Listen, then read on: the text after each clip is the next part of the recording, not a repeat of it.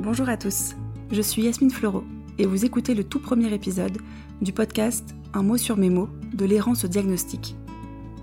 Vous entendrez des témoignages de personnes ayant pour point commun d'avoir vécu une errance médicale. Dans ce premier épisode, je souhaitais vous expliquer les raisons pour lesquelles ce podcast voit le jour. J'ai pour ma part subi une errance médicale qui dura plus de 10 années avant que le bon diagnostic soit posé sur tous mes symptômes et l'état dans lequel je me trouvais. Mon témoignage fera d'ailleurs l'objet d'un épisode à part entière. En décembre 2021, mon errance prenait fin et mon état était significativement amélioré par le traitement mis en place. Rapidement, je me suis dit que mon histoire pourrait servir à d'autres. La question du comment demeurait. Un jour, une personne à qui je racontais mon parcours m'a alors dit Tu devrais témoigner. Oui, mais comment? Quelques semaines après cet échange, naissait dans ma tête et dans mon cœur ce projet. Au travers de ce podcast, J'espère donner de la force, de l'énergie et de l'espoir aux personnes qui vivent encore dans la souffrance et sans diagnostic de celle-ci. Comment se battre et lutter quand on ne connaît pas l'ennemi qui nous accable et nous met à terre? Comment être cru, entendu et soutenu lorsque rien ne vient expliquer l'état dans lequel on se trouve? Je souhaite plus que tout vous dire de ne pas baisser les bras et de toujours continuer d'y croire. Je souhaite aussi redonner la parole aux personnes ayant subi une errance médicale car pour beaucoup, leur parole n'aura été que trop peu écoutée, entendue et même parfois niée. Une partie de moi se dit aussi qu'il est possible que certaines personnes se reconnaissent dans les symptômes évoqués par mes invités, et que cela leur permettra de creuser cette piste avec leur médecin, et peut-être mettre fin à leur errance plus rapidement. Enfin, ce podcast est destiné à ceux qui vivent de près ou de loin, à côté d'une personne ayant une pathologie chronique, et souvent une maladie et un handicap invisible. Le diagnostic est une étape primordiale, et souvent libératrice, mais qui signe dans la plupart des cas le début d'un nouveau combat, celui de vivre avec une pathologie chronique. Que les mots de mes invités mettent en lumière ce qui est souvent tu, caché et parfois jugé. Dans ce podcast, chaque témoignage fera l'objet d'un épisode. Je fais le choix que certaines pathologies puissent être évoquées dans plusieurs épisodes, car les parcours et les symptômes peuvent être significativement différents pour une même pathologie je souhaite donner un maximum de chance aux auditeurs de se reconnaître dans les témoignages afin de les aider réellement et qu'ils se sentent moins seuls. Voilà, maintenant, l'aventure commence pour vous et moi. N'hésitez pas à faire voyager ce podcast afin qu'il arrive à toutes les oreilles qui en auraient besoin. Je compte sur vous.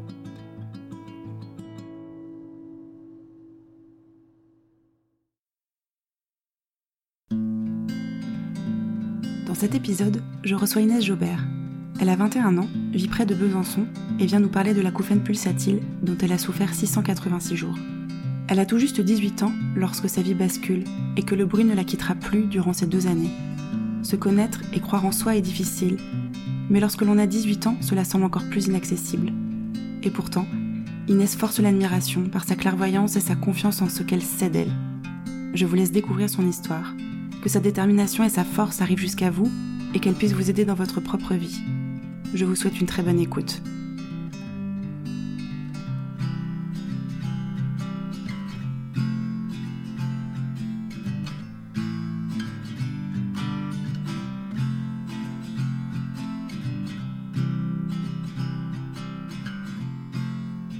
Bonjour Inès. Bonjour. Merci beaucoup d'être là euh, aujourd'hui. C'est un moment qui est vraiment important pour moi puisque c'est le tout premier enregistrement euh, du podcast. Donc merci beaucoup euh, pour ta confiance parce que quand on commence un projet, c'est toujours plus difficile que lorsque le projet est déjà installé. Donc vraiment merci d'être là pour le podcast, pour toutes les personnes qui vont nous écouter et qui se reconnaîtront peut-être dans ton histoire et que cela aidera probablement. Eh ben, je l'espère parce que si je suis là aujourd'hui, c'est surtout pour euh, apporter euh, de l'aide aux personnes euh, qui souffrent et qui sont dans l'errance médicale, comme je l'ai été il y a maintenant trois ans. Je t'ai rencontré en fait lorsque moi-même j'étais en errance médicale euh, je t'ai d'abord rencontré sur les réseaux sociaux puisque je suis tombée sur le TikTok que tu as fait. On aura l'occasion, je pense, d'en reparler au cours du podcast. Et en fait, même si c'était pas du tout la même pathologie, les mêmes symptômes, ton témoignage m'a beaucoup aidé puisque je me suis sentie moins seule et je me suis dit, elle a trouvé une solution. Ça m'a redonné aussi de l'espoir dans les propres difficultés que je rencontrais. Donc je t'ai contacté assez rapidement quand euh, j'ai eu l'idée euh, de ce podcast et tu as répondu tout de suite favorablement à, ma demande. Et donc voilà, encore un, un, grand merci. On va se lancer donc dans le déroulement de ton histoire pour comprendre en fait tout ce qui s'est passé entre les premiers symptômes que tu as pu avoir et puis la délivrance avec le diagnostic. Ce qui est assez surprenant dans ton cas par rapport à beaucoup d'errances médicales, c'est que tu as vraiment, je crois, euh, lorsqu'on s'est parlé en préparant euh, le podcast, un, jour de début et un jour de fin avec tes symptômes et ton errance médicale. Ce qui est assez rare. En général, on a du mal à pouvoir poser euh, le premier jour des premiers symptômes, ça reste flou. Ça a commencé un petit peu de manière étendue et toi, je crois que ce n'est pas le cas. Oui, effectivement. le premier jour où l'acouphène est apparu dans mon oreille droite, je me souviens très bien de la date parce qu'il s'agit du 18 décembre 2019. Oui, donc c'est très précis. Oui. Et donc, est-ce que tu peux, en quelques mots, nous dire ce que c'est qu'un acouphène, et en l'occurrence un acouphène pulsatile, puisque c'est ce dont tu as souffert pendant quasiment deux ans? Oui, exactement, parce que l'acouphène, euh, c'est totalement différent de l'acouphène pulsatile, parce que l'acouphène pulsatile est curable, tandis que l'acouphène n'est pas curable. L'acouphène pulsatile, c'est un bruit qui est rythmé par les battements du cœur. En général, il est dans une oreille, et moi en l'occurrence il était dans mon oreille droite et je pouvais arrêter le bruit en appuyant dans mon cou au niveau de la jugulaire. D'accord. Oui, donc c'est important de, bien dire la différence entre un acouphène classique et un acouphène pulsatile, puisque comme tu le disais, voilà, euh, il y en a un, euh, malheureusement, il faut apprendre à vivre avec. Exactement. Et l'autre, euh, on verra par la suite qu'il y a une solution qui existe. Donc, je vais te laisser je vais dérouler le fil un petit peu de, de cette histoire, de reprendre à ce premier jour. Euh, comment est-ce que euh, tu t'es rendu compte euh, de ce bruit et qu'est-ce qui s'est passé pour toi à partir de ce moment-là? Eh bien, j'étais dans la voiture, j'attendais ma sœur qui était à un rendez-vous et j'ai tout de suite compris qu'il y avait un bruit parasite qui était apparu soudainement dans mon oreille droite.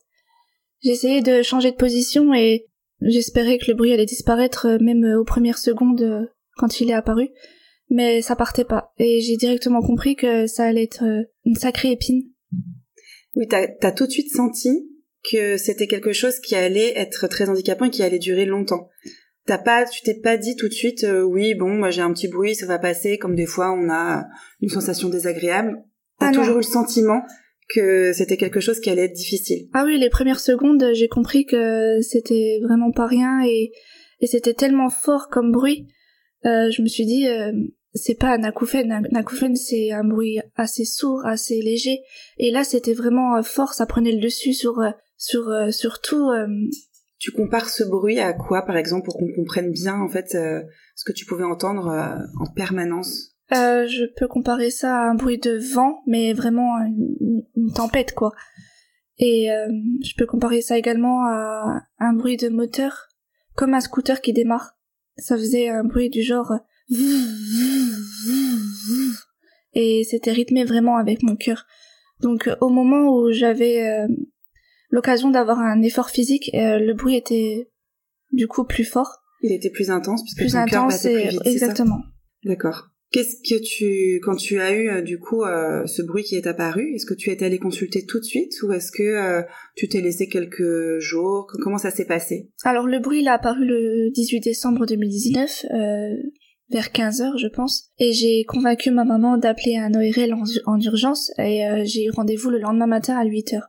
Donc je me rends euh, chez l'ORL sans avoir euh, fermé l'œil de la nuit. Et l'ORL, bon, que je connaissais d'avant, que j'avais déjà consulté pour d'autres pathologies, qui était de nature assez froide et... Qu'elle n'avait pas beaucoup d'empathie peut-être? Voilà. de nature assez froide et sans empathie. J'avais très peu d'espoir parce que je savais pas s'il allait vraiment me comprendre. Et effectivement, il consulte mon oreille et il me dit que mon oreille va très bien. Et euh, c'était à l'approche des fêtes et euh, il me dit euh, je vous donne un traitement pour fluidifier le sang, c'est peut-être le stress, donc il faut prendre ce petit traitement et vous verrez à Noël vous aurez plus ce bruit. Donc je repars bon sans trop d'espoir parce que je doutais. Toi, t'étais pas convaincu en fait. Non, non, je, je doutais qu'un traitement comme ça euh, fasse disparaître un bruit euh, comme ça euh, parce que c'était vraiment quelque chose de d'ancré quoi. C'était du sérieux. Donc j'avais peu d'espoir et effectivement je prends le traitement et sans, sans surprise je passe les fêtes, mais sans forcément me plaindre, parce que effectivement, euh, dans ces moments-là, on n'a pas envie de gâcher l'ambiance. Donc, Donc je, tu prends sur toi. Voilà, je prends sur moi, je dis rien. Et jusqu'à quand tu prends sur toi? Eh bien, je prends sur moi jusqu'après Nouvel An. Donc euh, je crois que c'était le 1er janvier, euh, je vais voir ma maman et je lui dis voilà, euh, les fêtes sont passées mais moi mon bruit il est pas passé. Et j'appelle ça mon bruit parce que j'ai toujours surnommé ça mon bruit. Et c'est vrai que ça a toujours étonné les gens mais c'est bizarre que c'est quoi ton bruit? C'est c'est un drôle de surnom quoi. Mais c'est vrai que il t'accompagnait tout le temps. Voilà, c'est ça. Il faisait partie de ma de, de, moi. Et donc euh, ma maman me dit mais c'est-à-dire et je dis oui j'ai toujours ce bruit là que j'ai depuis euh, le 18 décembre euh, qu'on allait voir l'ORL et elle me dit bah écoute on va aller aux urgences. Donc on se rend aux urgences de Vesoul là où j'habite. J'ai attendu beaucoup de temps. J'avais l'impression que il ne comprenait pas vraiment mon mal et, et l'urgence dans laquelle toi tu te sentais être on attend toujours aux urgences, mais là c'était c'était plus que d'habitude. C'est comme s'il me laissait dans le box et il se disait euh, de toute façon qu'est-ce qu'on peut faire. Euh, peut-être qu'elle est juste un petit peu euh, faible psychologiquement. C'est quelque chose qu'on a pu te dire ou c'est ton ressenti? Non, c'est ce qu'on a pu me dire. Donc un des médecins t'a dit que le bruit était lié à quelque chose de psychologique? Oui. Comment elle l'a formulé? Eh bien, c'est au moment où elle est venue dans le box pour euh, m'apporter une ordonnance et me dire que je pouvais sortir. Elle me dit voilà, on vous a prescrit euh, des antidépresseurs et euh, des médicaments pour vous détendre parce que vous êtes peut-être trop angoissé en ce moment et c'est ce qui vous provoque ce, ce bruit ou, ou peut-être même que c'est psychologique. Donc ça pourrait même peut-être l'assimiler comme à une hallucination? Oui, oui, oui, tout à fait alors que tu avais pu nommer que le bruit était arrivé comme ça euh, d'une seconde à l'autre et que tu n'avais pas d'antécédents euh, particuliers euh, psychiatriques qui auraient pu expliquer cet état-là. Eh bien oui, je n'avais pas d'antécédents psychiatriques et malheureusement les médecins leur excuse c'était on n'a jamais vu ce cas-là, on ne peut rien faire parce que on n'a pas d'expérience par rapport à ça. Mais eux, tout de suite, ils ont compris que c'était un acouphène pulsatile ou pour eux c'était un acouphène, on, va dire, classique? Ah non, de tout mon parcours dans l'errance médicale, euh, aucun n'a stipulé l'acouphène pulsatile. C'est comme si c'était inconnu. L'acouphène pulsatile, euh, je l'ai découvert, euh, c'est le professeur qui m'a sauvé qui me l'a appris. D'accord. Et donc tu repars de des urgences avec cette ordonnance où on te dit de te reposer puis de prendre des antidépresseurs. Est-ce que tu les prends ces médicaments-là? Euh, Oui, je les prends et euh, mais je les ai pris une seule fois parce que j'ai réalisé que j'étais pas en dépression en fait et et euh, j'étais persuadée que j'hallucinais pas, j'en étais persuadée et je savais que j'avais un problème euh, mécanique dans la tête. Ton entourage, est-ce qu'il t'a cru dès le départ? Ou est-ce que lorsque le médecin vient poser ce diagnostic de dépression, ils vont ils vont vers ce diagnostic en croyant finalement le médecin en disant bah peut-être que si Inès euh, tu souffres de dépression ou tu as ce bruit là mais voilà. Est-ce qu'ils t'ont cru tout de suite ou est-ce que euh, ils ont mis en doute finalement ton ressenti et ce que tu pensais être vrai au profit de la parole du médecin? Eh bien j'étais pas convaincue euh, qu'ils qu'ils étaient en train de compatir avec moi. Parce que bon ils me disaient ça va aller on va trouver je me vois encore euh, chez ma grand-mère en train de pleurer et euh, elle me dit mais t'inquiète pas, ils vont trouver une solution et quand elle me disait ça, je lui disais non, je pense pas. J'avais vraiment très peu d'espoir. D'où vient ce, manque d'espoir finalement euh, Parce que quand ça fait quelques jours qu'on a une souffrance, on peut être encore plein d'espoir pour les médecins qui vont peut-être nous aider. Est-ce que tu saurais dire pourquoi tout de suite, toi, t'as pas eu cette confiance-là et tu t'es dit, euh, on va pas m'aider, ou en tout cas pas tout de suite Parce que tout simplement, euh, jour et nuit, euh, il y a un bruit qui, qui est présent. ça fait des, des heures et des heures qu'on n'a pas pu profiter d'un seul moment de silence. Et, même un cachet ne peut nous soulager, donc rien ne peut nous soulager. Et c'est tellement un bruit fort, je me répète, mais c'est tellement fort que je doute que un médicament ou euh, ou euh, quelconque autre solution euh, puisse guérir ce bruit. Voilà, guérir ce Oui, pour toi c'est pas c'était pas un médicament dont tu avais besoin. Ah pour non, toi il y ah avait non. une cause physiologique ou mécanique, tu le dis oui. tout, tout et donc pour toi c'était pas un médicament qui allait faire que ça parte. Ah non non, c'est impossible. Je, je savais que c'était impossible qu'un médicament puisse euh, guérir euh, ce phénomène quoi. C'est intéressant que toi t'aies cette clairvoyance tout de suite alors que t'as pas de données médicales, que t'as pas d'expérience médicale sur ce sujet-là, alors que des médecins qui ont peut le présumer ont, ont plus cette expérience-là ne pensent pas tout de suite à ça. Que peut-être les gens en fait ne, ne se rendaient pas compte de ce que tu vivais, parce que c'est très difficile d'imaginer un bruit comme ça aussi fort constamment. C'est quelque chose qui est presque, j'allais dire, pas entendable. Euh, on se rend pas compte quand on le vit pas. Bah oui, parce que pour euh, pour comprendre euh, euh, le mal, euh, le- l'enfer du de l'acouphène, il faut le vivre. Pour le comprendre, il faut le vivre. Et euh, là, en l'occurrence, je ne pouvais pas, je ne pouvais pas euh, le prouver déjà dans un premier temps. Et oui, On parce peut pas avait que prouver. toi. Exactement.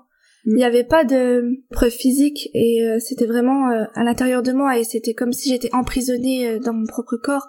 Euh, mon oreille m'emprisonnait et, et j'avais aucun moyen de le prouver. Donc c'était facile de poser un diagnostic en disant c'est une hallucination, parce qu'en fait rien ne pouvait venir prouver ce que tu entendais toi. Oui, exactement. Et donc à la suite, donc tu dis tu prends un comprimé peut-être aussi un peu en disant bon je sur le coup tu essayes parce que tu te dis bon je vais quand même essayer puis finalement tu te dis non mais non je suis pas en dépression c'est pas la solution je vais pas m'infliger un traitement qui ne Mm. m'est pas nécessaire. Et en plus c'est un traitement qui est quand même lourd que qu'on t'a donné un- elle t'a proposé un suivi parce que quand on donne un traitement comme ça un antidépresseur normalement il y a un vrai suivi euh, c'est pas anodin comme traitement. Ah bah oui, elle m'avait dit de retourner voir mon médecin traitant, euh, mais euh, j'ai pris le traitement quand je suis rentrée euh, chez moi en sortant de la pharmacie parce que je me suis dit euh, qu'il ne tente rien à rien, mais euh, avec le recul, euh, je me suis dit ça n'a aucun sens. donc tu arrêtes ce traitement? Oui. et qu'est-ce qui se passe? Eh bien, euh, le parcours continue. Euh, Dès le lendemain, euh, je prends un rendez-vous avec une angiologue parce que pour moi c'était lié aux veines et je me suis dit euh, peut-être que une angiologue pourrait avoir une piste. Donc je me rends voir cette angiologue qui est l'angiologue de la famille et qui qui m'a pris assez rapidement. Elle me consulte euh, à l'aide d'un stéthoscope et elle le pose euh, par hasard euh, au niveau de mon cou et elle perçoit le bruit avec le stéthoscope. Donc enfin, quelqu'un d'autre entendait ce que toi tu entendais à l'intérieur de toi. Et au moment, elle me dit euh, c'est bon, vous n'êtes pas folle, j'entends le bruit. Il y avait ma mère à côté et euh, c'était comme une révélation et je me suis dit enfin, enfin quelqu'un qui qui qui croit à, à ce phénomène, à, à mon bruit justement. Et donc elle n'est pas en mesure de me proposer une solution, mais elle euh, elle me conseille fortement d'aller aux urgences, mais de Besançon. À peine euh, dans une autre ville un peu plus grande et où les hôpitaux sont un petit peu euh, euh, plus euh, Avec plus de spécialité. exactement. Est-ce que, est-ce que le bruit qu'elle entend, elle le fait écouter à ta maman qui est à côté? Non, Non? Malheureusement non. Donc elle me fait une lettre et euh, pour que je me rende aux urgences le lendemain. Donc euh, dès le lendemain matin, je me lève, euh, je me rends aux urgences et euh, je présente la lettre. Et euh, dans la lettre, elle stipule bien que euh, a entendu le bruit avec le stéthoscope. Euh, elle donne un maximum de détails parce qu'elle avait vraiment compris ma douleur et elle voulait vraiment que je m'en sorte quoi. Et elle, pour le coup, elle m'avait redonné de l'espoir et elle m'a dit il y a toujours une solution. voilà, peut-être que vous, vous avez très peu d'espoir, mais je pense que On va trouver. voilà. C'est important dans, dans les parcours d'errance, des gens qui nous croient Oui. et qui Même s'il y en a très peu, euh, c'est important. ils comptent, ils Oui, comptent oui. euh, doublement. Euh, donc le lendemain, donc je... oui, donc euh, une fois euh, aux urgences, les médecins m'installent dans un box et tout de suite, je pensais pas à ce qui allait m'attendre, que j'étais un petit peu comme une bête de foire. C'est-à-dire que euh, il y a une dizaine de médecins qui défilent et qui écoutent le bruit. Et ils étaient tous euh, un petit peu euh, à l'affût, euh, tous étonnés. euh, Surpris. surpris, euh, il, se, il, il me disait oh c'est incroyable, c'est la première fois qu'on qu'on entend ça. Euh, donc là pour le coup, euh, oui c'est positif parce que je me dis oh, bah, c'est bien, ils l'entendent donc ils vont ils vont peut-être trouver. Euh, ils vont faire quelque chose. Voilà, c'est ça, ils vont faire quelque chose. Je vais pas ressortir euh, bredouille. Et et donc ça c'était le matin. donc là ils organisent des examens, donc un IRM. Sauf que l'IRM, l'attente était interminable quoi. C'était le matin et l'IRM je l'ai fait le soir à 18h. Entre temps, je vois quelques spécialistes, des neurologues qui me posent un tas de questions, tout ça. Euh, mais ça, il, il, revenait jamais en fait, et je me suis, je me disais, euh, c'est pas possible quoi. Enfin, c'est c'est c'est interminable et il y a y a pas de il y a pas de solution quoi. Mais je me dis bon, il y a l'IRM qui m'attend. de toute façon, je, je suis persuadée que j'ai quelque chose. Il y aura forcément quelque chose sous l'IRM quoi. Donc je réalise l'IRM et je vois arriver une médecin. Et elle arrive, elle me dit oh j'ai une bonne nouvelle, vous allez pouvoir sortir, il n'y a rien. Et là, euh, je m'effondre. Je lui dis comment ça, il n'y a rien? Bah oui, tout va bien, vous pouvez rentrer chez vous. Et je lui dis mais vous vous fichez de moi, ce matin il y a une dizaine de médecins qui ont constaté que j'avais bel et bien un bruit dans l'oreille. Ils m'ont tous rassuré en me disant on va vous aider et là vous me dites qu'il n'y a rien sur l'IRM donc vous me sortez et vous me laissez comme ça. Et il me dit bah de toute façon on ne peut rien faire. S'il n'y a rien sur l'IRM on peut on peut pas vous proposer quoi que ce soit. Et là il est tard, ça sert à rien de rester euh, donc euh, elle me dit de partir. Et Elle ferme la porte. Exactement. Et sans rien, sans même pas de cacher rien. De toute façon, je les aurais pas pris, mais c'est pour dire que c'est vraiment. Euh, Elle assimile ça à un acouphène euh, classique qui va rester toute ta vie? Exactement. Elle me dit, euh, c'est sûrement un acouphène et il va falloir apprendre à vivre avec. Et moi, je voulais pas l'accepter. Je me suis dit non. tu n'y as pas cru. Exactement. J'avais 18 ans à l'époque et je me voyais pas vivre toute ta vie. Exactement, c'était impossible. Dans quel état d'esprit tu repars du coup euh, J'étais effondrée et euh, j'étais, je me posais énormément de questions. Et en rentrant, euh, on rentre tard du coup avec ma maman et on était les deux euh, dans le salon. Et c'est un moment hyper, enfin je peux pas l'oublier quoi. Je me retrouve avec ma maman tard le soir et je lui dis que Là, avec euh, déjà le peu de médecins qu'on avait rencontrés, euh, c'était peu convaincant et euh, si par la suite les autres médecins que j'allais rencontrer étaient toujours autant négatifs, bah je songeais à en finir. Hmm. Oui, parce que tu, te projetais pas du tout à vivre toute cette vie avec ce bruit-là. Hmm. C'est pour dire l'intensité, l'intensité de, ce bruit et de ce que ça te faisait vivre au quotidien. En fait, toutes tes pensées étaient euh, centrées sur ce bruit-là. En fait, tu pouvais penser à rien d'autre. Ah non, je pensais, je pensais à rien d'autre et ça me hantait. C'était un, c'était un cauchemar, un cauchemar sans fin et euh, le problème c'est que même la nuit euh, c'était présent et j'arrivais pas à me reposer. Enfin, j'étais tellement exténuée. On t'a donné des choses pour t'aider à dormir justement? Bah, je prenais déjà des des somnifères euh, de base parce que j'ai toujours été insomniaque mais euh, donc ça m'aidait mais je finissais par m'endormir mais euh, c'était toujours très court et et j'étais toujours réveillée constamment parce que bah c'est impossible le bruit s'arrêtait pas donc il suffisait que je sois dans une phase de sommeil léger et et ça me réveillait quoi oui parce que tu réentendais le bruit et là ça te ça finissait de te réveiller en fait mm. donc t'étais complètement épuisée moralement finalement et physiquement aussi. Oui. Parce que tu dormais plus. Mais malgré tout, euh, quand je me réveillais le matin, j'espérais toujours euh, me réveiller dans le silence, mais euh, malheureusement, c'est jamais arrivé. En deux ans, je me suis toujours réveillée avec ce bruit qui était là et qui était persistant. Tu disais que lorsque tu appuyais, tu pouvais stopper le bruit. Oui. Est-ce que c'était quelque chose que tu pouvais faire régulièrement ou est-ce que ça apportait un inconfort ou même un danger à le faire? Eh ben justement, euh, le fait de pouvoir appuyer dans le cou et de déduire que ça arrêtait le bruit, justement, euh, je l'ai découvert euh, peu de temps après avoir eu la conversation avec ma maman, de lui dire que bah j'allais en finir et qu'il fallait qu'elle l'accepte. Et c'est compliqué de dire ça à sa maman parce que bah c'est terrible pour une mère d'entendre sa fille dire ça. Et donc en fait c'était un soir euh, je pense le lendemain des urgences de Besançon. Euh, j'étais dans mon lit euh, et en bougeant, j'entends qu'il y a une variation de, bruit, comme si ça s'arrêtait En fonction de ta position Voilà, exactement. Et euh, du coup, euh, je commence à toucher mon corps un peu partout comme ça, et je dis, mais est-ce qu'il y a un moyen d'éteindre le bruit? Et effectivement, euh, j'appuie dans mon cou assez fermement, et je conclus que le bruit s'arrête. Et là, je deviens folle. Je, je, je me suis dit, c'est pas possible. Un regain de d'espoir. D'espoir, exactement. Et je me dis, c'est, ça y est, c'est, vraiment mécanique, quoi. Je, je peux arrêter le bruit. Donc déjà, je peux avoir quelques secondes de silence. Donc sur le moment, j'appuie constamment. je, je profite, quoi. Et euh, le, donc le, la nuit même, on retourne aux urgences de Vesoul avec ma maman parce que on se dit, euh, enfin, on tient quelque chose. Voilà, c'est ça. Il faut qu'on. Il y a, enfin, il y a une nouvelle. Euh, une nouvelle donnée en fait. Voilà, une nouvelle donnée. Peut-être que ça peut aider à avancer euh, sur la, la, recherche, etc. Donc on retourne aux urgences, mais malheureusement, ça n'apporte rien de plus parce que bon, ils sont pas désolé, mais ils sont pas compétents, ils n'ont pas eu, ils ont jamais rencontré de, de patients. De similaires. Voilà, donc voilà, je repars euh, tel quel. Mais cette fois, il me, il me dirige euh, vers euh, les ORL de Dijon. Donc le lendemain, je vais me coucher le lendemain, je pars pour Dijon.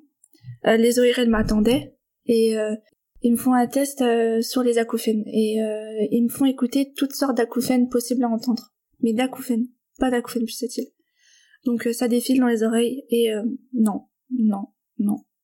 Et là ils comprennent pas, ils disent euh, mais c'est pas possible, vous entendez quoi? Donc je, je, je, je reproduis le son que j'entends avec ma voix. Et effectivement ils disent non c'est pas dans la liste. Et donc voilà. Enfin.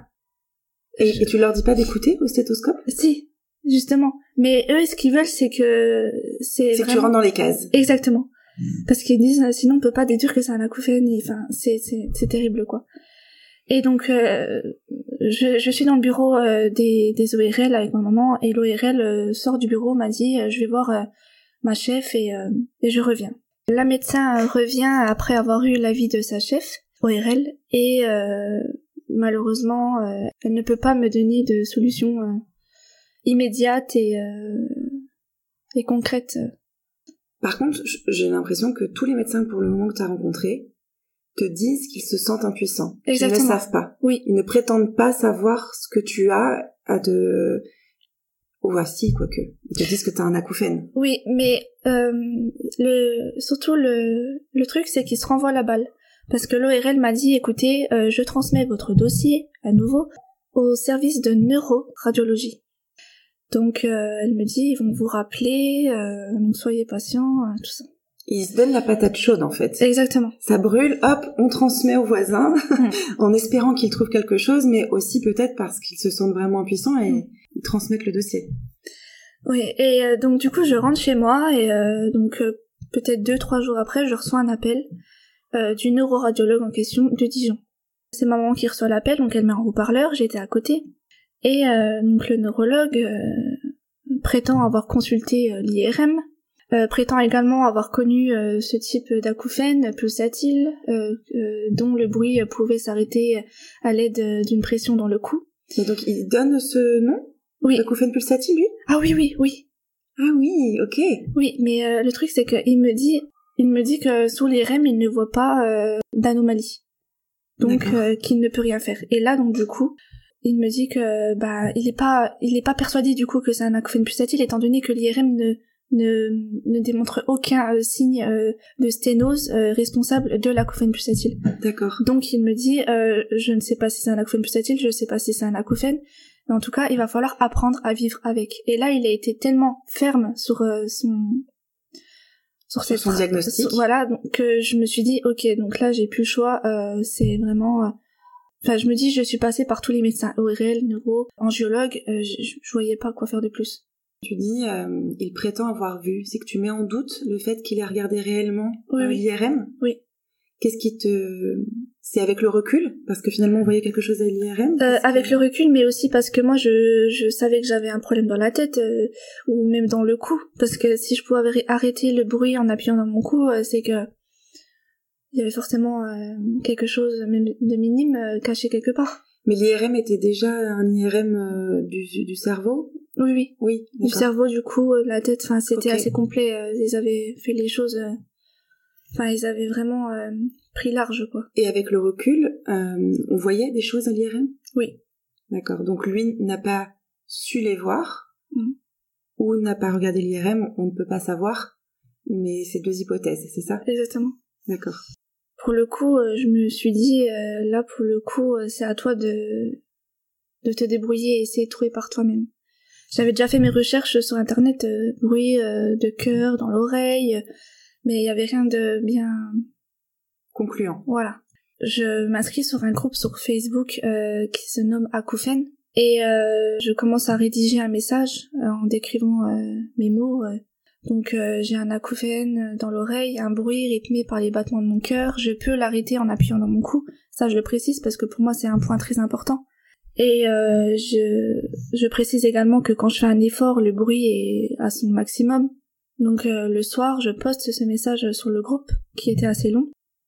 Et sans trop peu d'espoir parce que sur ce groupe j'envoyais des messages défilés mais c'était vraiment différent de, moi. Enfin les, les gens qui témoignaient sur ce groupe ça n'avait rien à voir avec ce que moi je- j'entendais quoi.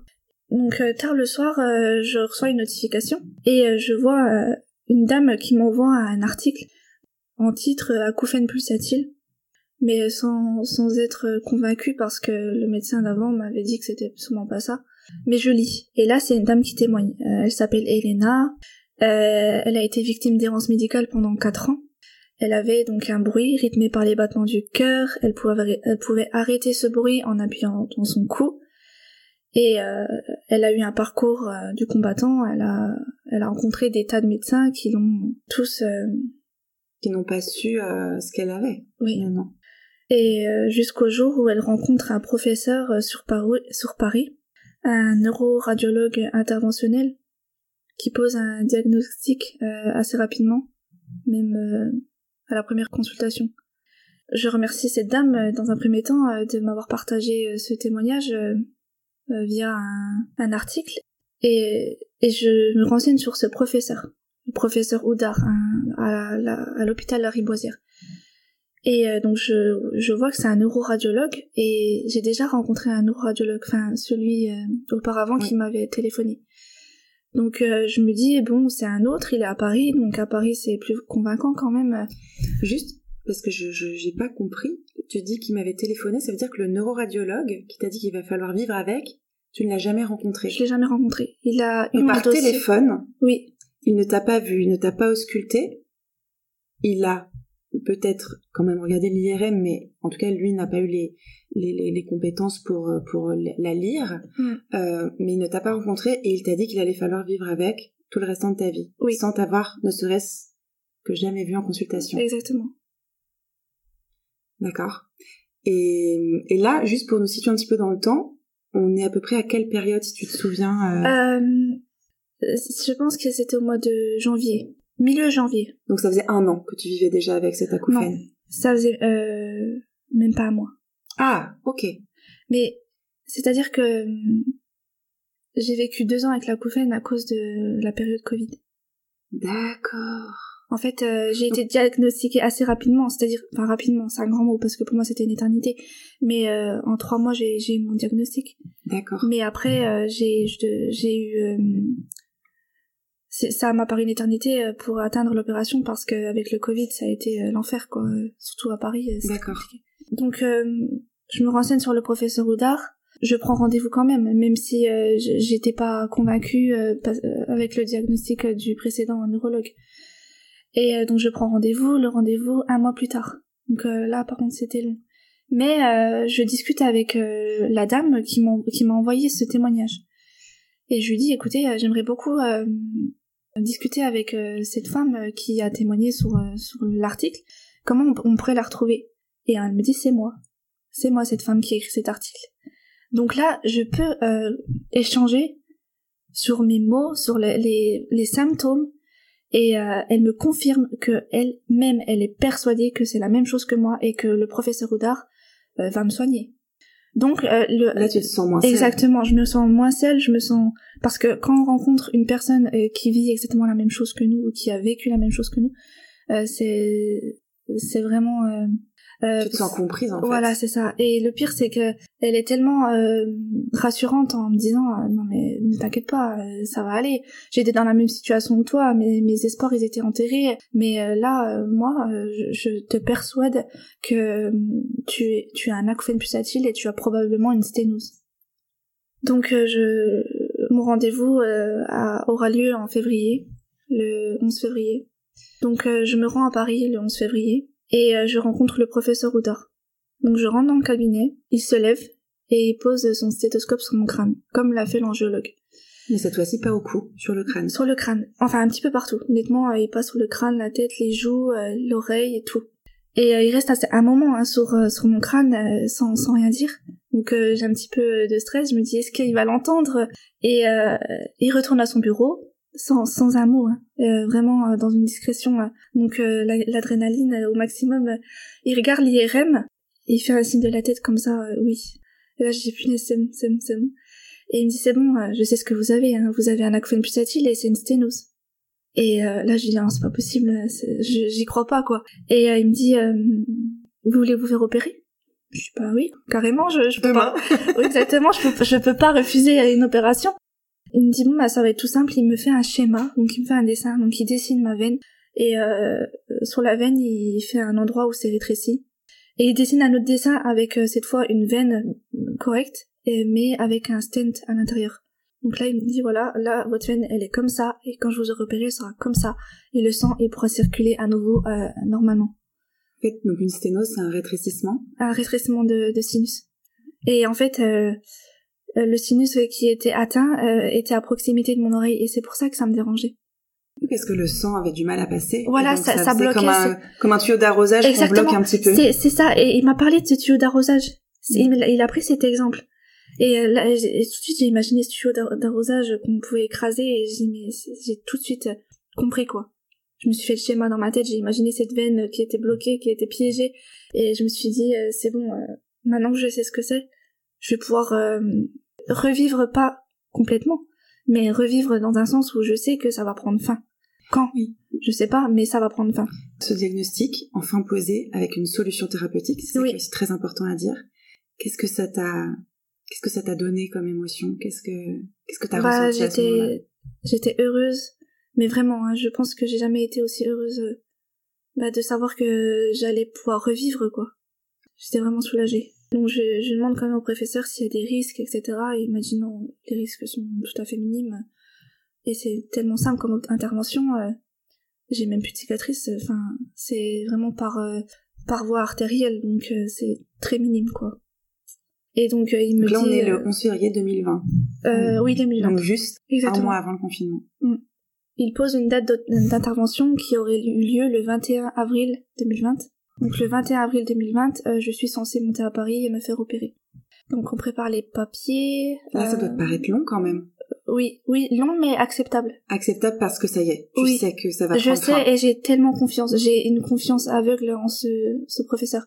Parce que d'abord j'ai eu le témoignage de Elena et elle a été tellement convaincante et euh, aussi le profil. On sent qu'on peut faire confiance. Il est tellement convaincant et parce que auparavant tous les, les praticiens que j'ai rencontrés ils étaient pas convaincants comme ça. En fait, il était sûr de lui. Exactement, il était sûr. Où il allait, ce qu'il faisait, oui. et ce que tu avais du coup. Je lui ai dit, euh, je vais me réveiller, je serai guérie. Il m'a dit, ben oui. C'est comme si euh, il me l'a pas dit, mais sinon je le ferais pas quoi. Enfin, c'était honnête quoi. C'était une évidence pour lui. Voilà. Euh, donc euh, on approche avril je reçois un appel de la secrétaire du professeur Oudard euh, qui m'annonce que l'intervention est annulée. On est confiné depuis un mois, c'est ça? Exactement. Mais le confinement n'empêchait pas encore les interventions et euh, certaines étaient possibles dans des cas d'urgence. Et là, malheureusement, ils considéraient pas ça comme une urgence vitale. Et moi, je lui ai dit c'est pas vital, mais c'est pas vivable non plus. C'est toute la, la nuance à apporter, c'est qu'effectivement, ça mettait pas ton pronostic vital en danger. Exactement. Mais à vivre au quotidien, c'était euh, terrible. Mm. Et donc du coup, euh, ça n'était pas vivable non plus. Ouais. Et ça, je, l'ai répété souvent aux, médecins parce que, bah, aux urgences, quand j'attendais, je leur disais c'est long, c'est long. Oui, mais euh, votre cas n'est pas vital. Je lui mais il est pas vivable non plus. En plus, le temps paraît encore plus long quand euh, on a ce bruit qui nous hante, quoi. Qui rend, qui rend fou presque. Ah oui, je devenais complètement folle. J'étais tellement irritable. J'étais même plus moi-même. Enfin, je sais que ma famille, bah, je m'en voulais des fois. J'étais pas forcément très agréable avec eux, mais pour le coup, je contrôlais pas forcément. Le professeur Audard euh, annule l'intervention et euh, malheureusement, je n'ai pas d'autres dates. Donc euh, l'intervention est repoussée au 3 novembre 2021. Donc Oui. c'était très long. Sept mois après la date prévue d'intervention initiale. Oui. Et là, mais novembre 2021, on est de nouveau confinés. Non, non, c'était en, novembre 2020 qu'on était à nouveau confinés. Ah oui. C'est vraiment deux ans après. Hein. Alors attends, on est en avril. En avril 2020, il annule euh, ton opération. Oui. Et il te propose Mais- une intervention dans un an et demi. C'est-à-dire qu'il me propose rien, mais c'est-à-dire que j'attends, j'attends, j'attends, j'attends, j'attends. J'écris de temps en temps des mails pour savoir si des, des dates sont à nouveau disponibles, mais c'est toujours négatif. Donc euh, ça, j'écrivais régulièrement pour avoir des nouvelles, jusqu'au jour où en septembre euh, 2021, j'écris un mail et je leur demande à nouveau est-ce qu'une date, est disponible? Et là, la secrétaire m'informe que oui, en l'occurrence, le 3 novembre, je peux venir, etc. Si c'est possible, je dis oui, c'est bon, c'est possible, on cale la date. Je rencontre les anesthésistes deux semaines avant. Euh, je fais ma consultation, euh, je rentre chez moi et euh, le 2 novembre, je me rends sur Paris. La veille, en rentrant euh, à l'hôpital, euh, on fait une grosse prise de sang pour euh, vérifier que tout va bien, quoi, avant l'intervention. Et le lendemain, je me fais opérer. Donc j'étais vraiment très angoissée parce que ça faisait un moment que j'avais pas revu le professeur. Et j'avais plus cette notion de... Confiance de- absolue. Eh oui, voilà. J'avais confiance, mais pas... pas... C'était pas à 100% parce que bah, je je l'avais pas revu depuis un moment. Et... Oui, et puis parce que tu venais de vivre euh, pendant un an et demi supplémentaire avec ce bruit. Oui. Comment ça s'est passé cette période pour toi? Parce que tu savais qu'il y aurait un point final, mais tu savais pas quand. Oui. Et, et bien sûr qu'il y a un côté euh, rassurant de se dire ça va finir par arriver, mais cette incertitude de savoir quand. Et en l'occurrence, ça a quand même été très long quand tu quand tu nous expliques ce que tu as vécu déjà pendant ces deux mois là. Et tout d'un coup, quand on se rend compte que tu vas vivre encore pendant un an et demi, Mm. Comment est-ce que tu as réussi à traverser ces ces mois là Et en fait, euh, pour le coup, j'ai appris à vivre avec. Mais le bruit faisait partie de moi et je m'étais pas habituée. hein. C'est impossible de s'habituer à ça. Mais euh, c'est comme j'essayais de, c'est bizarre. hein. Mais j'essayais de me dire, bah, il fait partie de toi. C'était comme si c'était un petit humain qui était en moi et que, qui, qui vivait avec moi et qu'il fallait que je l'accepte, quoi. T'as essayé de, personnaliser, Mm. enfin personnifier plutôt peut-être? Oui. euh, ce ce bruit pour le rendre plus acceptable en Oui. fait. Et même euh, au moment de l'opération, euh, je me suis même posé la question euh, quelquefois est-ce qu'il va pas me manquer? Alors qu'au moment où j'étais encore dans la, dans le- sans savoir ce que j'avais et si j'allais guérir un jour, là pour le coup, je voulais en finir parce que, enfin, c'est hyper difficile. Mais une fois que je savais que j'allais guérir et tout, et que ça faisait un an et demi qu'il faisait partie de moi, tout en sachant qu'il allait un jour disparaître, je me suis posé la question mais euh, est-ce que oui, il va pas me manquer? Est-ce que je vais pas me sentir seule? Et tout Enfin, c'est c'est grave, hein. franchement, c'est c'est très grave. Non mais c'est pour montrer à quel point ça t'a changé cette expérience-là et que ça fait poser des questions qu'on n'aurait jamais imaginé Mhm. se poser. Ah oui, oui. Oh, Mais oui, c'était devenu ton compagnon de vie en ouais, fait. exactement. Et finalement, euh, ouais, est-ce qu'il y avait peut-être un côté euh, presque rassurant? Oui, oui. Bah, je pense que oui, essayé de me rassurer comme je pouvais. Oui, c'est ça. T'essaies de trouver en fait euh, tout pour euh, bah, pour continuer de vivre avec. Mm. Oui. Ouais. Mais c'est aussi de voir euh, la résilience dont t'as été capable, parce Mm. que euh, tenir, réussir à se à faire ce que tu as fait, à se dire bon, allez, qu'est-ce que je peux mettre en place, qu'est-ce, quelle pensée je peux avoir pour pour vivre avec jusqu'à l'opération? Oui. Ça montre toute la force que tu as. Oui. Du coup, on se retrouve à l'opération. Je me souviens très bien du moment où les anesthésistes s'apprêtent à m'endormir. C'était un moment euh, crucial parce que quand on s'endort en, en intervention, on se réveille immédiatement. On n'a pas la notion du temps. Je me suis dit, ok, là, je vais m'endormir et directement, je vais me réveiller et savoir si oui ou non euh, j'ai encore ce bruit. Et je, je me suis endormie en pleurant hein, parce que vraiment, c'était un moment d'angoisse extrême. Et les anesthésistes, je me souviens, ils me faisaient des petits câlins sur la tête et essayaient de me rassurer, mais vraiment, ils étaient tellement adorables. Euh, Enfin, heureusement, franchement, parce que j'avais vraiment besoin de ça, je pense. C'était la dernière chance. Oui. Et tu disais si je me réveille, j'ai encore le bruit. Exactement, c'était Là, ma dernière sera- chance. Et là, pour le coup, euh, je doute que... Qui... Enfin, je me suis dit, si le professeur Audard ne peut pas me guérir, personne d'autre ne pourra le faire. C'était vraiment la dernière euh, solution. Donc je me réveille de l'intervention et euh, dans le silence. Donc là, euh, c'est bon, c'est fini. Euh, je vois le professeur Oudard, euh, c'est un petit peu flou. Et donc il m'explique qu'il l'a fait, tout ça.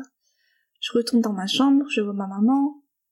Enfin, c'était vraiment unique comme moment parce que ça faisait tellement longtemps que j'avais pas perçu le silence. J'étais tellement heureuse et, et euh, enfin, j'allais super bien. Je souffrais pas. J'étais sur mes deux pieds. J'avais envie de, de rentrer chez moi tout de suite, quoi. Enfin. tu t'avais aucune conséquence de l'opération, si ce n'est le bénéfice de enfin, tout allait bien. arrêté. J'avais même pas l'impression d'avoir une, anesthésie de deux heures. Enfin, c'était incroyable. C'était un moment tellement euh, comme dans un rêve en fait. Franchement, euh, ça, ça n'avait rien d'une intervention chirurgicale. Puis j'avais trop hâte de, de profiter, de reprendre ma vie et, et de et de goûter au plaisir de la vie sans ce bruit. Sans ce bruit, ouais. Qui venait parasiter chaque instant de ta vie en fait. Ouais. Et t'as pu redormir du coup cette première nuit. oui, bah justement c'était mais c'est-à-dire que le, bruit, il masquait d'autres bruits.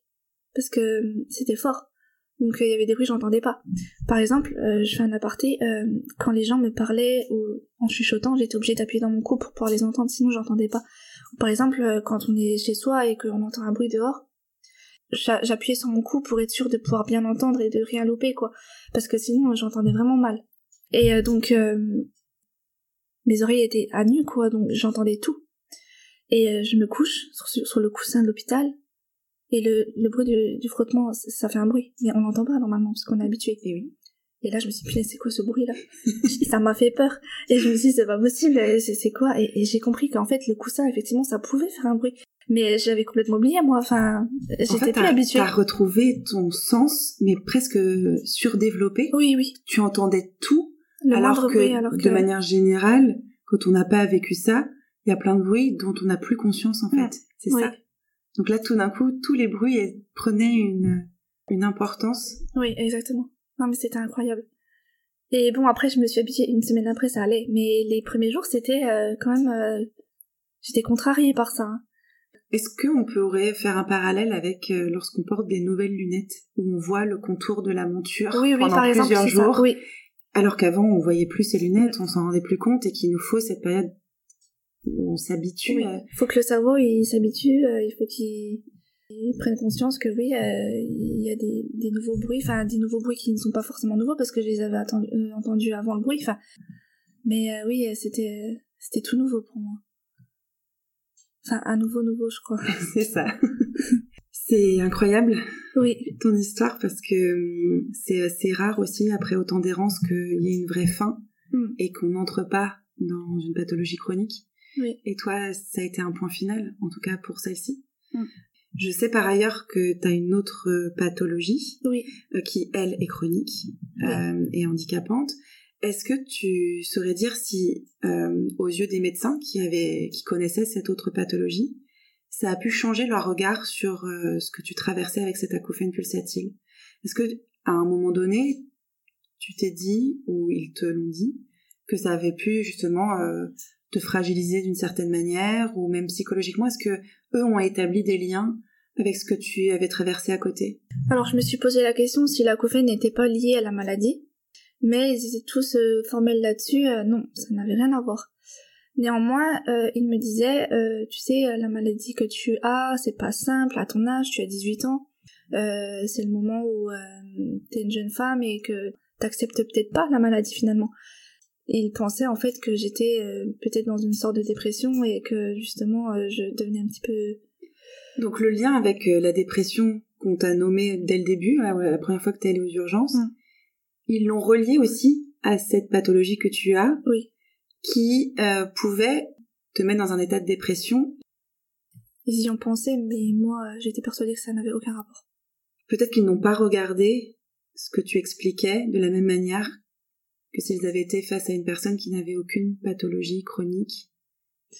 Oui, et c'est possible. Et pour le coup, moi, euh, qui suis habituée à avoir énormément de médecins, quand j'ai eu le bruit, je me suis dit, euh, bon, euh, les urgences, ils sont pas convaincants, mais tu connais du monde. C'est-à-dire, enfin, je connais du monde. Je connais beaucoup de médecins parce que la maladie euh, nécessite euh, beaucoup de consultations régulièrement avec tout type de praticiens.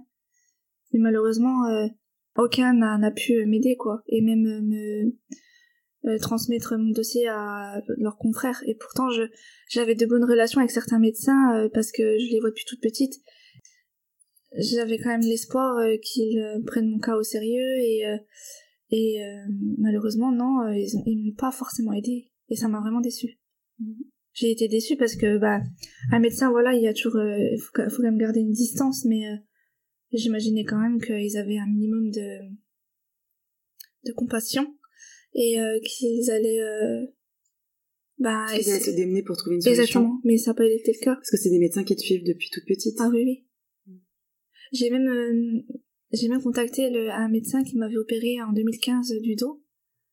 Et je me suis dit ça n'a aucun rapport qu'est-ce que tu veux qu'il fasse c'est un, orthopédiste il va jamais t'aider quoi. Enfin mais je me disais un médecin ça a des collègues oui et des connaissances des, voilà et je me suis dit peut-être que voilà en parlant de moi de mon cas, euh, il pourrait peut-être euh, bah, me diriger euh, vers le, bon, quoi. Mais malheureusement, non. Mais bah, ça m'a...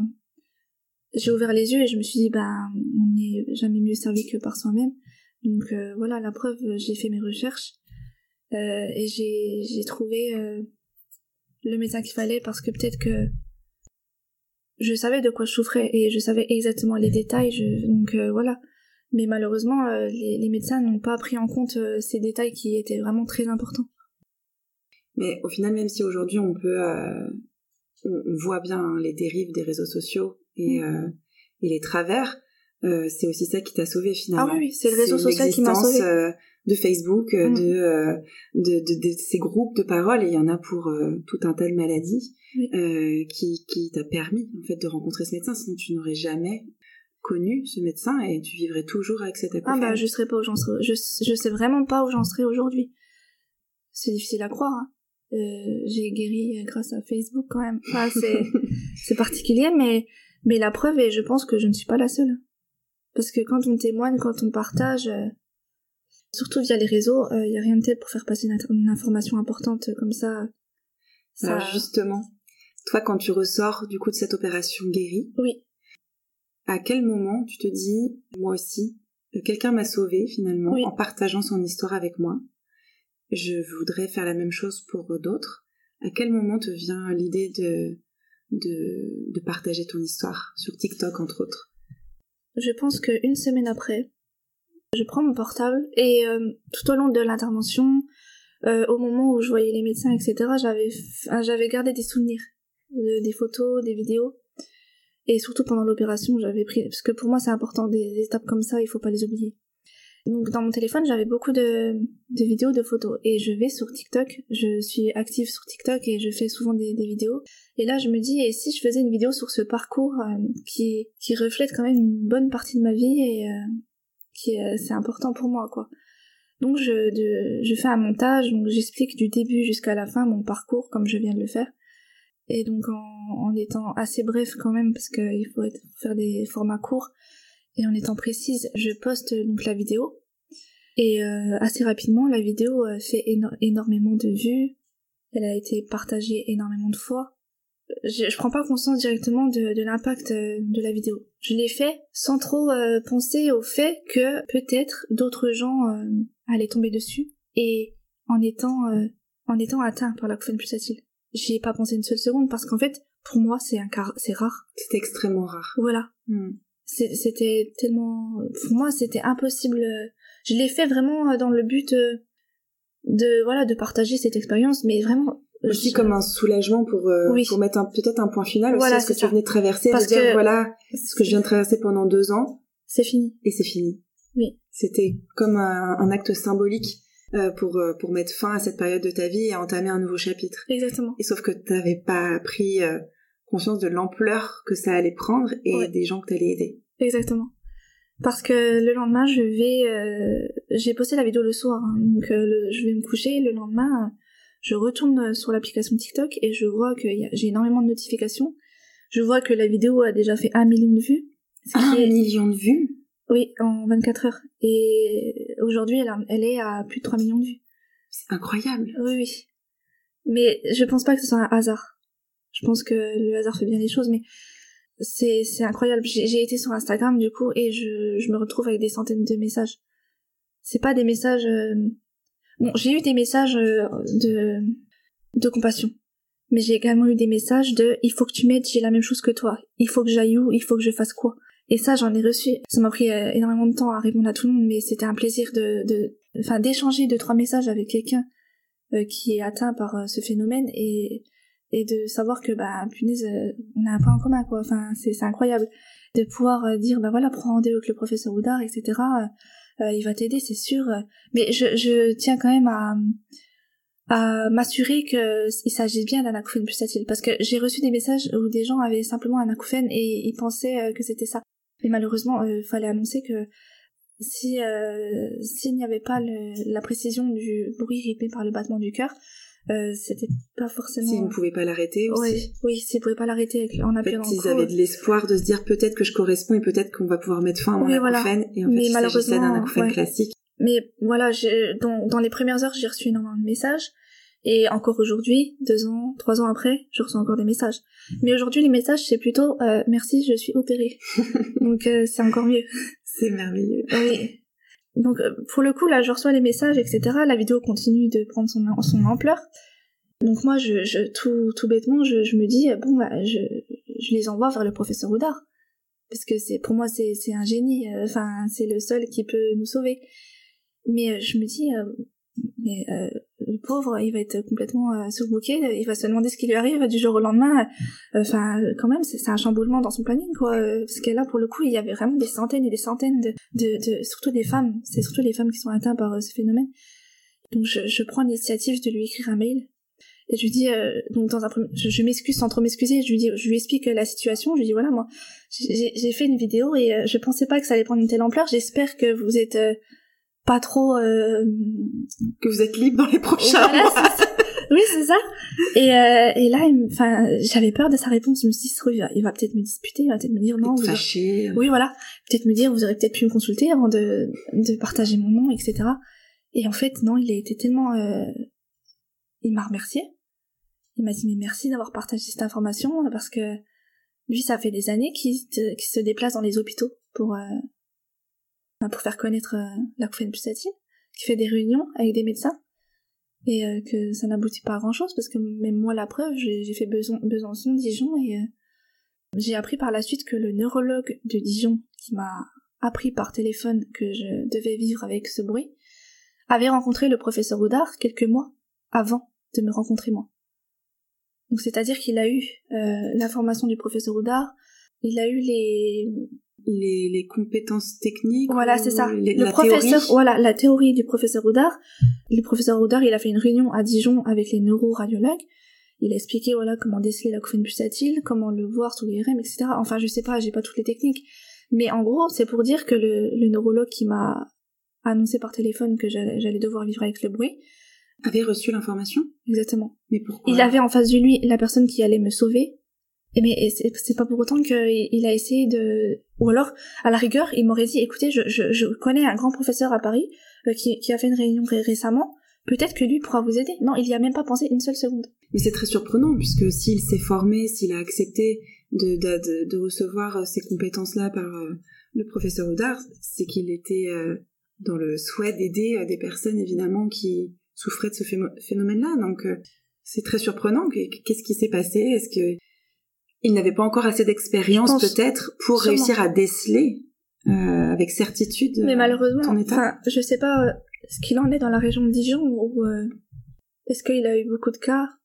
Bon là sûrement qu'il il, euh, dans enfin aujourd'hui je sais que il y a des gens de Vesoul là où j'habite qui ont été à Paris pour se faire soigner des gens de Besançon aussi et des gens de Dijon. Je sais pas si les neuros de Dijon ont rencontré d'autres patients comme moi qui mm. avait la, la pulsatile. Je sais pas. je sais pas de ce qui s'est passé. Mais d'après ce que j'ai compris, le, le professeur Audard, quand il fait ses réunions, c'est des réunions où il y a beaucoup de... C'est des... Des conférences Des conférences. Et peut-être que euh, il y a certains médecins qui s'y intéressent pas vraiment.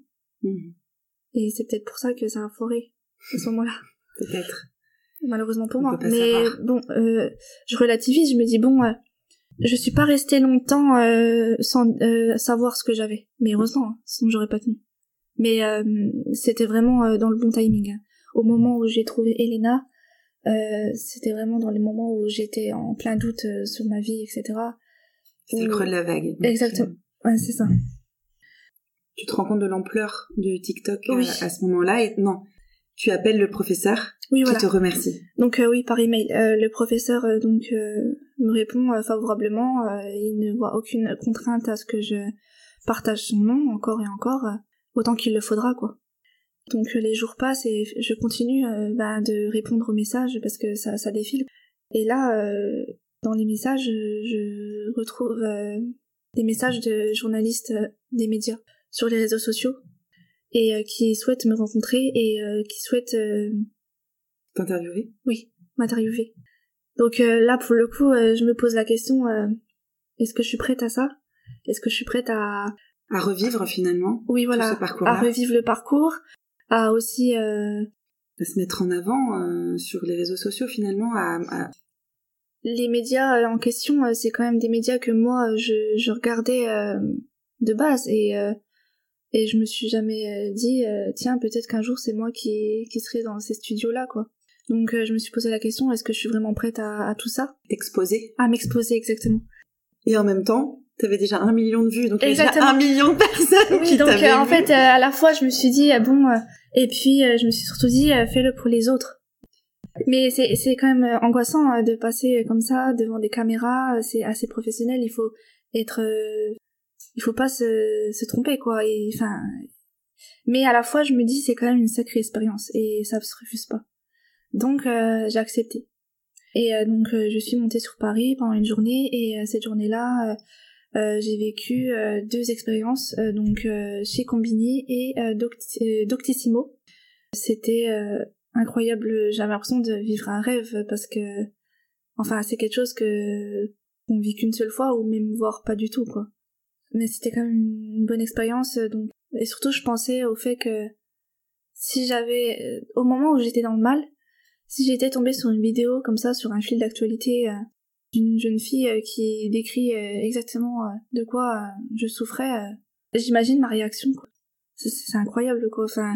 Oui, parce que finalement le TikTok, il est partagé, mais quand on n'est pas sur TikTok ou quand mmh, on, c'est ça. On ne cherche pas particulièrement ça, on va pas le trouver. Alors que quand on est dans une errance médicale, c'est vrai que Doctissimo, je pense que ah, mais beaucoup de personnes passent par là. Mmh.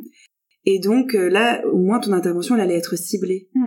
Donc t'allais pas forcément faire autant de vues finalement qu'avec ton TikTok, mais t'allais peut-être aller à la rencontre des gens qui en avaient vraiment besoin. Oui. Et, et sur TikTok, il y a plein de gens qui étaient touchés, mais ça, ça n'englobait pas euh, les personnes euh, principalement euh, touchées par ce phénomène-là, en fait. Oui. Oui, donc je fais les interviews, je rentre chez moi, ça prend un petit peu de temps à se mettre en place.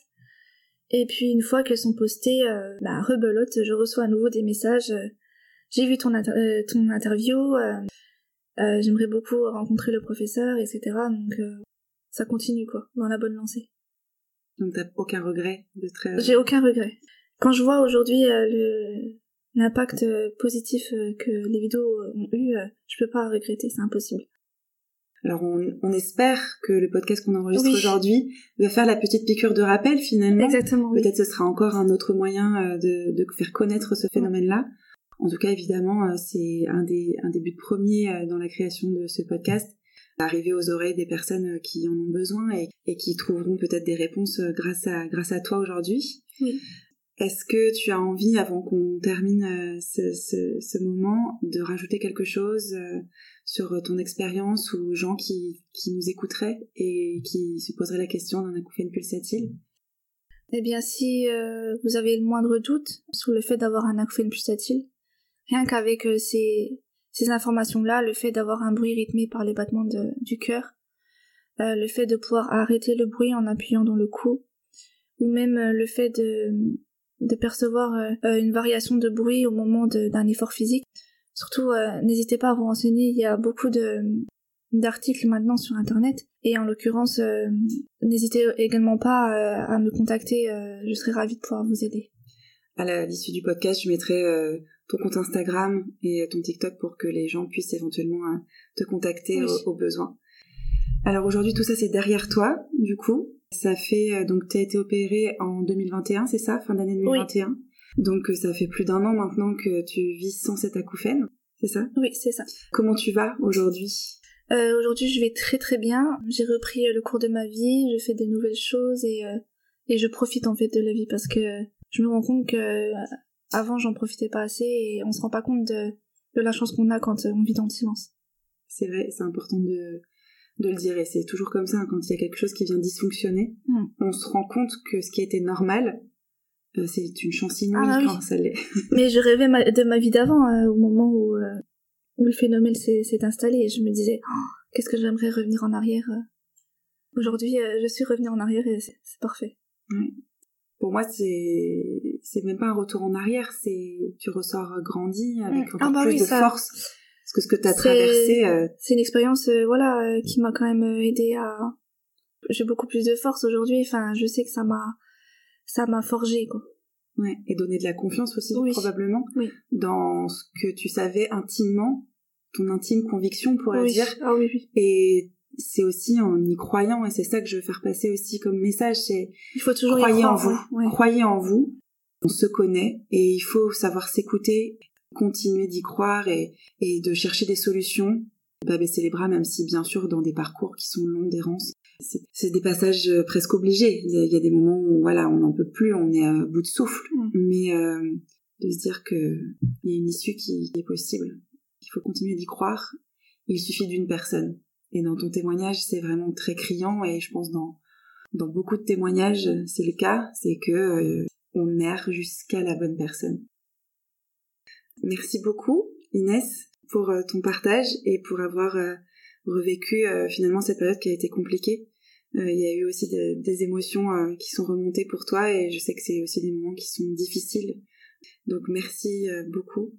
C'est avec plaisir. Je suis très contente de ce partage et c'est une très belle première expérience pour moi. Je te souhaite le meilleur pour la suite, que tes projets se réalisent. Euh, Je sais que tu as commencé tout juste un nouveau travail et j'espère qu'il va t'apporter beaucoup de, beaucoup de joie et de bonheur, ce que tu le mérites. Et donc euh, voilà, j'espère que nos voix iront loin et qu'elles seront entendues euh, pour les personnes qui en ont besoin. Mm, J'espère aussi. À très bientôt. À très bientôt. Au revoir. Au revoir. J'espère que cet épisode vous aura plu. Je tenais à remercier une dernière fois Inès pour sa confiance et d'être venue jusqu'à Paris pour me rencontrer. Je vous laisse maintenant profiter du bruit du silence. Savourez-le, son prix est inestimable.